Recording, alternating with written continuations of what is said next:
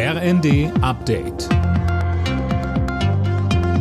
Stündlich neu. Auf den Punkt informiert. Ich bin Linda Bachmann. Guten Morgen. Den deutschen Reedereien fehlen laut Bild-Zeitung die nötigen Schiffe, um schnell große Mengen an Flüssiggas zu transportieren. Der Gasplan von Wirtschaftsminister Habe könnte damit ins Wanken geraten. Mehr von Tim Britztrup. In der deutschen Handelsflotte gibt es keine Gastanker, die LNG über weite Strecken transportieren können, sagte Martin Kröger, der Chef des Verbands deutscher Räder.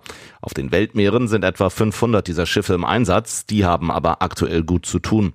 Die CDU hält Habecks Flüssiggasstrategie damit für gescheitert. Sie fordert, dass abgeschaltete Kohlekraftwerke wieder ans Netz gehen sollen, damit sämtliches Gas für den Winter in die Speicher geleitet werden kann.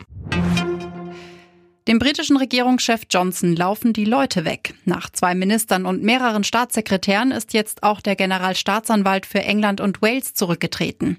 Alle begründen das mit dem Führungsstil von Johnson. Knapp ein Jahr nach der Flutkatastrophe beschäftigt sich der Bundestag heute mit dem Bevölkerungsschutz.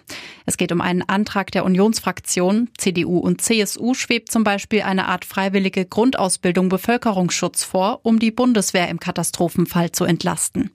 Die CDU-Abgeordnete Lindholz sagte im ersten, wir brauchen genügend Menschen in Deutschland, die in Notlagen im Einsatz sein können. Wir haben momentan 1,7 Millionen Helferinnen und Helfer in den unterschiedlichsten Organisationen. Das reicht für die Krisenfälle nicht aus. Wegen Corona ein Jahr später als geplant geht heute die Frauenfußball-EM los. Gastgeber England spielt am Abend zum Auftakt gegen Österreich. Ab Freitag ist dann auch das deutsche Team gefordert. Die DFB 11 muss im ersten Gruppenspiel gegen Dänemark ran. Alle Nachrichten auf rnd.de